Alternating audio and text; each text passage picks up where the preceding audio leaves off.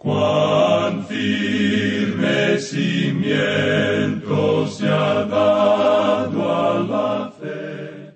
A través de la Biblia, un análisis de la Biblia libro por libro que le ayudará a crecer espiritualmente. Estos estudios fueron diseñados por el doctor J. Vernon McGee. Acompáñenos en este fascinante recorrido a través de la Biblia. La palabra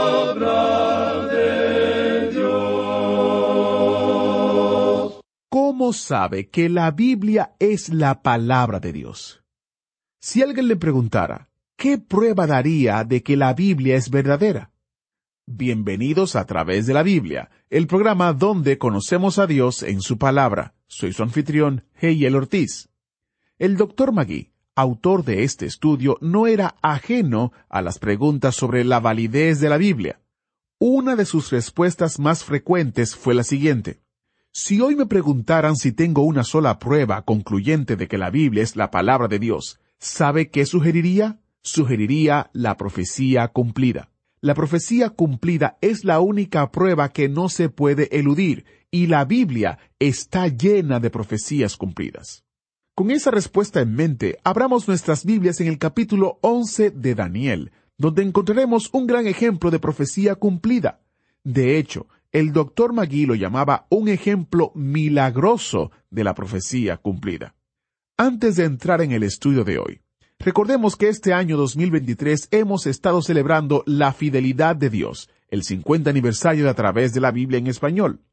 Como parte de la celebración, hicimos una entrevista especial con nuestro maestro Samuel Montoya, quien desde la primera transmisión en el año 1973 ha presentado la enseñanza del Dr. Magui, autor del estudio original en inglés. Este mes compartimos el audio de la entrevista para que conozca un poco al maestro Samuel Montoya personalmente y al ministerio de a través de la Biblia. La porción de la entrevista que compartimos hoy tiene que ver con la grabación del programa. Nuestro maestro Samuel Montoya contesta la siguiente pregunta. ¿Hubo algún guion o tema que impactara su grabación? Escuchemos. Bueno, hubo varias cosas. Ah, yo puedo decir que el doctor McGee fue un excelente maestro para mí especialmente. Había cosas en la escritura que yo había oído pero no había desarrollado. Y él tenía la facultad de desmenuzar todo en una forma tan clara que no quedaba otra opción que aprender lo que él decía, ¿verdad? Y fue un maestro excelente. Ah, hay, hay varias cosas que no, no puedo poner mi, mi, mano en un punto específico, pero sí ah, aprendí muchas cosas. Por ejemplo, la predestinación que Dios hizo de nosotros los creyentes, cómo es que eso opera. Y entonces eh, nos llevó en el estudio de Efesios que dice que eh, Él nos escogió en el amado conforme a su voluntad. Y no dice más. Dice, ¿por qué lo hizo? Él no nos dice. Tal vez cuando lleguemos al cielo nos va a decir por esto y esto. Ahora hay mucha gente que saca conclusiones de que la inmensa sabiduría de Dios, no, él sabía que eh, en tal fecha yo iba a nacer y a la tal edad me iba a llamar. Y es cierto, Dios sabe todo eso, pero esa no es la razón por la cual simplemente, como dice el apóstol Pablo, por ah, su voluntad, él quiso hacerlo. Él lo escogió a usted, Él escogió a usted, Él escogió a, a, los oyentes que nos escuchan, que son salvos, y me escogió a mí. Merecimiento de ninguna clase. Simplemente Dios quiso usarme, me atrajo hacia, hacia Él, y yo le recibí como mi Salvador personal, y la voluntad de Dios se cumplió. Definitivamente esta es una entrevista que usted no se debe perder. Le invito a que la vea. El video de la entrevista completa con el hermano Samuel Montoya está en nuestra página de YouTube, en nuestro canal oficial de YouTube, el que tiene el autobús bíblico y dice textualmente canal oficial a través de la Biblia en español y tiene un video de el hermano Samuel Montoya dando la bienvenida. También usted puede buscarlo de la siguiente manera. Vaya a nuestro sitio web a través de la biblia.org barra social y hace clic en el enlace directo. Así usted podrá conocer esta interesante entrevista con el hermano Samuel Montoya. Bueno, iniciamos este tiempo en oración. ¿Le parece? Padre Celestial, te damos gracias porque tenemos tu palabra. Tu palabra es viva, eficaz, convence de pecado y nos ayuda a conocerte a ti y a la vez a conocer las cosas que tú quieres que sepamos de ti. Es cierto que durante toda la historia la Biblia ha sido sometida al juicio de que si es o no es verdadera. Nosotros sabemos por testimonio de ella y por testimonio de tu Espíritu Santo que tu palabra es verdad. Te pedimos que tú convenzas a través de tu Espíritu Santo a aquellos que están escuchando que aún no están convencidos de que tu palabra es verdad. Te pedimos que uses este tiempo, que uses el Maestro. En el nombre de Jesús te lo pedimos. Amén. Con nosotros, nuestro Maestro Samuel Montoya, guiándonos y dirigiéndonos en el estudio bíblico de hoy. Llegamos hoy, amigo oyente, al capítulo once del libro de Daniel, y al llegar a este capítulo necesitamos recordar que es una continuación de lo que vimos allá en el capítulo diez.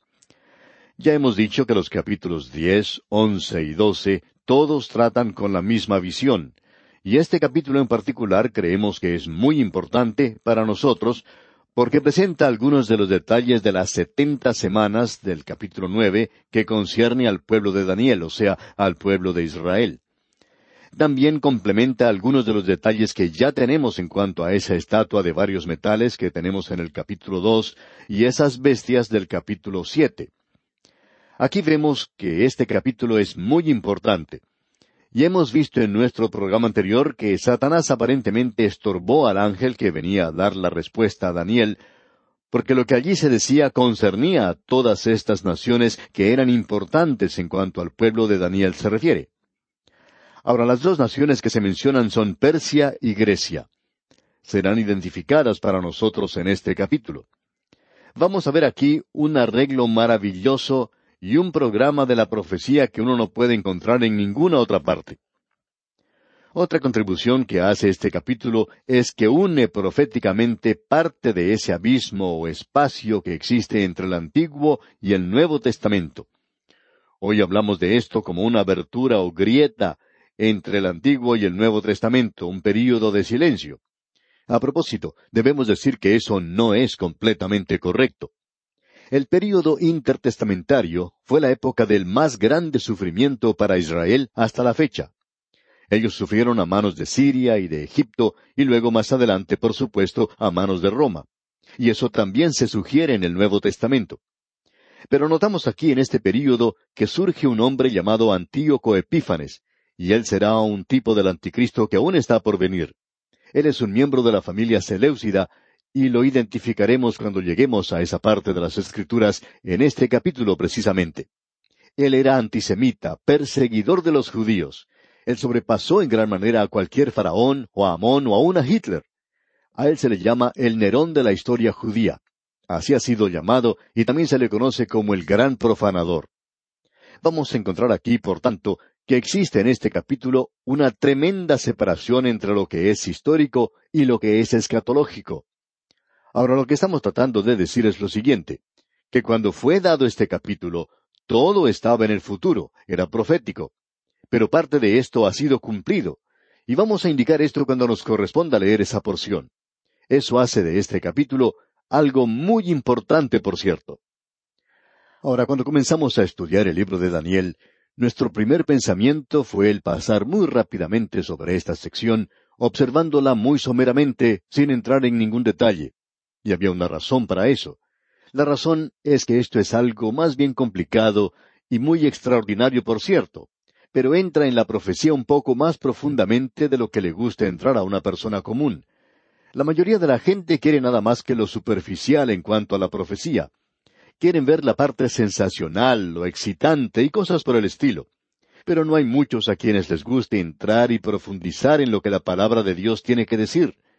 Pero la reacción que hemos recibido a nuestros estudios en Isaías, Jeremías y Ezequiel nos ha animado a entrar en esto en un poco más de detalle, ya que allí en esos libros hicimos eso y tuvimos una buena reacción de los oyentes.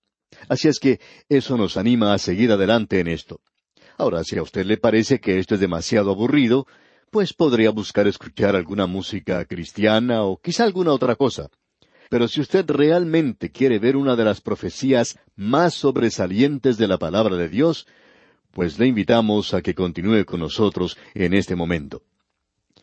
Ahora, en los primeros veinte versículos tenemos la continuación de la visión del capítulo diez, como ya hemos indicado. Y eso es histórico, es decir, cubre un período desde Darío, cuando se le dio esta visión a Daniel, hasta la división del imperio en manos de Alejandro Magno. Eso sirve de puente para la separación que existe desde Media hasta Grecia, de Asia a Europa, la transición de los poderes mundiales, uno que viene del este hacia el oeste, y hace de esto algo realmente importante. Y ya que la nación de Israel va a ser atrapada entre estos diferentes poderes en esta ocasión, y como ya hemos indicado, este es un período de mucho sufrimiento para esta gente, dudamos que haya habido otro período hasta la época presente cuando el sufrimiento haya sido superior a este. Comencemos pues leyendo el versículo uno de este capítulo once de Daniel. Y yo mismo, en el año primero de Darío el Medo, estuve para animarlo y fortalecerlo.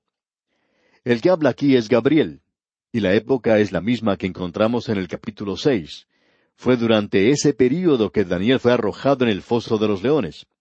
Darío trató en vano de librar a Daniel, y aun así él podía decir, el Dios tuyo, a quien tú continuamente sirves, él te libre. Es decir, que Gabriel confirmó a Darío en su fe, y él también animó y fortaleció a Daniel en esa ocasión. Escuchamos decir a Daniel, Mi Dios envió a su ángel, el cual cerró la boca de los leones. Así es que, históricamente, vemos que esa visión corresponde a ese período. Y luego vemos que se extiende a ese vacío o espacio intertestamentario, es decir, entre los testamentos. Ahora el versículo dos nos dice, Y ahora yo te mostraré la verdad. He aquí que aún habrá tres reyes en Persia, y el cuarto se hará de grandes riquezas más que todos ellos, y al hacerse fuerte con sus riquezas, levantará a todos contra el reino de Grecia. Creemos que desde aquí hasta el versículo treinta y cuatro tenemos uno de los mejores ejemplos de la historia previamente escrita. Esta sección ha causado que el crítico destructivo demande una fecha posterior a la que realmente fue escrito este libro de Daniel. Aquí tenemos declaraciones directas y claras de la profecía que ya han sido cumplidas literalmente. Hoy sabemos que estamos hablando a dos grupos de gente, aquellos que son liberales en teología, hay muchos de ellos que escuchan este programa, y luego hay aquellos que son conservadores. Ahora no estamos tratando de cambiar a ningún liberal, pero no nos gusta en realidad que al liberal se le llame liberal. En realidad son personas con ideas mezquinas, ya sean teólogos o políticos es más bien divertido y a veces hasta enojoso, para decir verdad, el oír a alguno de estos llamados liberales en algunos de los gobiernos de hoy. La mayoría de ellos son millonarios. Ah, tienen programas maravillosos para ayudar a los pobres, pero ¿quiénes son los que pagan por eso? ¿Son ellos los que pagan por eso? Por supuesto que no. Somos nosotros los que pagamos por ese programa, nosotros, el pueblo promedio. Ellos tienen el programa más refinado y elaborado para aumentar nuestros impuestos. Pero los impuestos de ellos no se aumentan. Por eso decimos que no nos gusta en realidad la idea de que se les llame liberales. Alguien los ha llamado liberales de limosina. Y creemos que ese es un buen nombre. Y hay algunos del mismo grupo entre los teólogos. A ellos les gusta hablar diciendo que ellos son tolerantes, que tienen amplitud de miras e ideas, que ellos no tienen una concepción mezquina de las escrituras. Pero, amigo oyente, tomemos lo siguiente como ejemplo. Escuche usted. Uno de estos liberales se acercó en cierta ocasión al doctor J. Vernon McGee, quien es el autor de estos estudios bíblicos, y le dijo de una manera más bien condescendiente, yo escucho su programa a veces en la radio como si el doctor Magui debiera sentirse honrado por eso. Y este hombre continuó diciendo, Usted siempre acepta la profecía como algo en lo cual se puede confiar. Y él se refirió a este libro de Daniel. El doctor Magui le dijo entonces, Dígame, ¿qué autoridad tienen ustedes para rechazar la fecha temprana del libro de Daniel y aceptar una fecha posterior a esa? Ese hombre contestó, Bueno, nosotros sabemos que los milagros son imposibles, que ellos no ocurren, y si esto hubiera sido escrito anteriormente, entonces sería un milagro. Por tanto, tenía que haber sido escrito después. Y nosotros quisiéramos preguntarle a usted, amigo oyente, ¿no es eso pensar de manera mezquina? Así es que no esperamos poder influenciar a nadie que sea liberal. Sencillamente decimos lo siguiente, amigo oyente. Tenemos aquí uno de los pasajes más sobresalientes de las Escrituras, y los eruditos de tendencia conservadora pueden apoyar esa fecha temprana del libro de Daniel. Y eso indica que tenemos aquí un milagro. Eso indica que aquí tenemos algo que es realmente descollante. Ahora el ángel está hablando aquí a Daniel porque Daniel ya no va a vivir mucho tiempo más. Él murió en una fecha aproximada a este período. Él le dice a Daniel, va a haber tres reyes. Luego vendrá otro rey. Habrá en total cuatro reyes. Y él dice, estos reyes serán grandes y fuertes. Bueno, después de Ciro, a quien se mencionó en el versículo uno del capítulo uno, le seguirán cuatro reyes grandes de Persia. Nosotros los podemos identificar hoy a Cambises en el año 529 antes de Cristo, Zeus Merdis en el año 522 antes de Cristo, Darío en el año 521 antes de Cristo, y finalmente Jerjes IV quien fue el que invadió Grecia en los años 480 antes de Cristo. Él fue derrotado y nunca después de esto pudo continuar el dominio mundial de Media y Persia. Jerjes es el asuero, según creemos nosotros, que se menciona en el libro de Esther. Él era muy rico, como dice la profecía que era. Ahora, en el versículo tres de este capítulo once de Daniel, leemos Se levantará luego un rey valiente, el cual dominará con gran poder y hará su voluntad. Este rey valiente es Alejandro Magno. Llegó al poder en el año 335 a.C. en el imperio griego. Él conquistó a Persia y tuvo un dominio mundial.